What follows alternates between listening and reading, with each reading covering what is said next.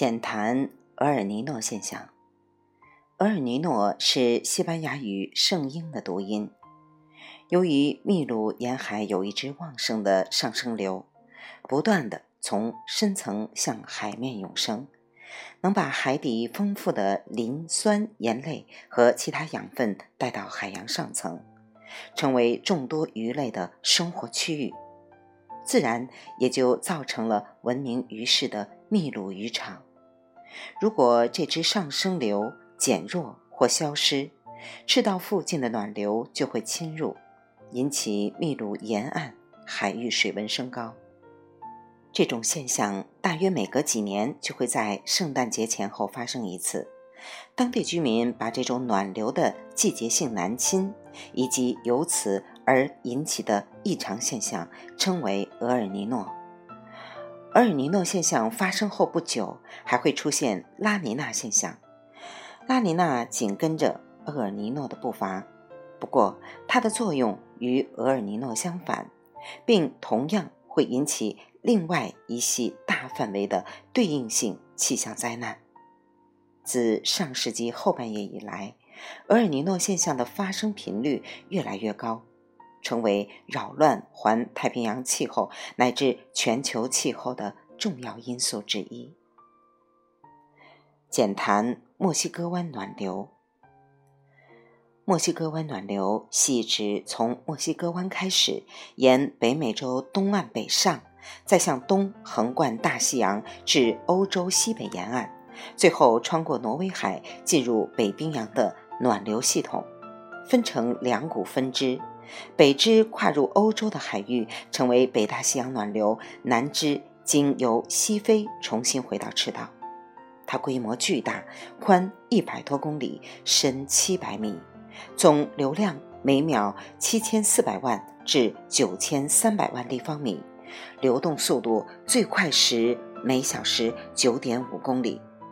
二百米深处流动速度约每小时四千米，总流量约等于世界河流总流量的二十到四十倍。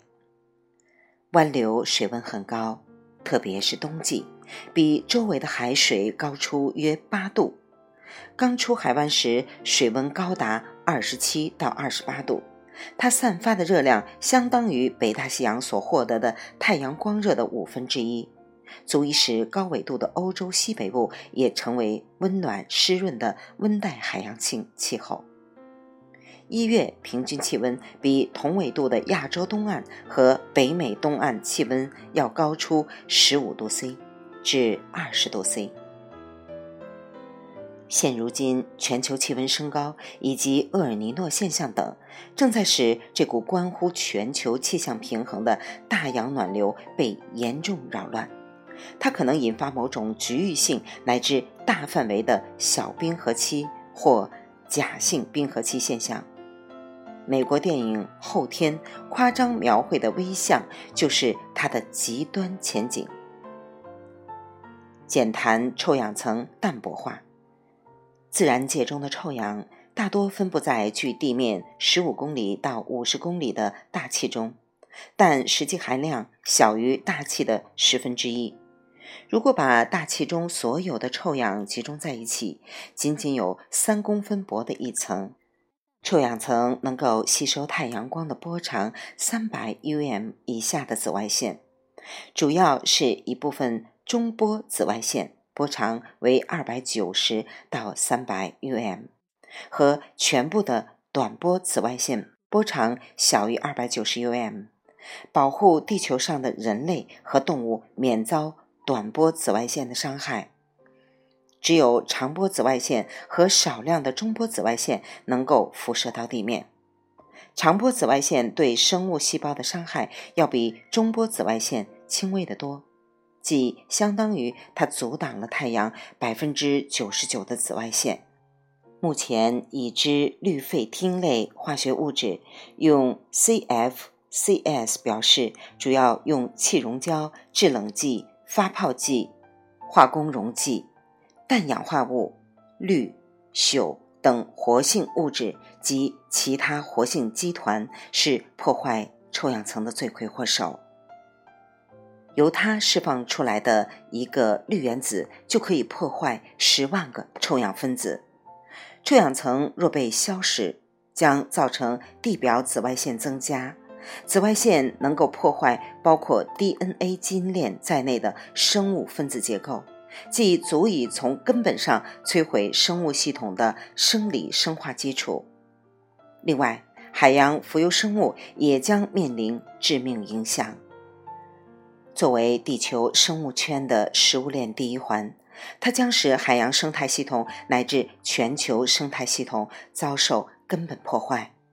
可以说，这个薄薄的臭氧层是地球上所有生命的第一层皮肤或第一层保护膜。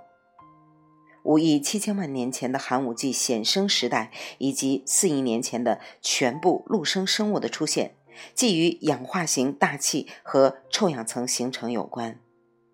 自二十世纪五十年代末到七十年代，就发现大气臭氧浓度有减少的趋势。一九八五年，英国南极考察队在南纬六十度地区观测，发现臭氧层空洞。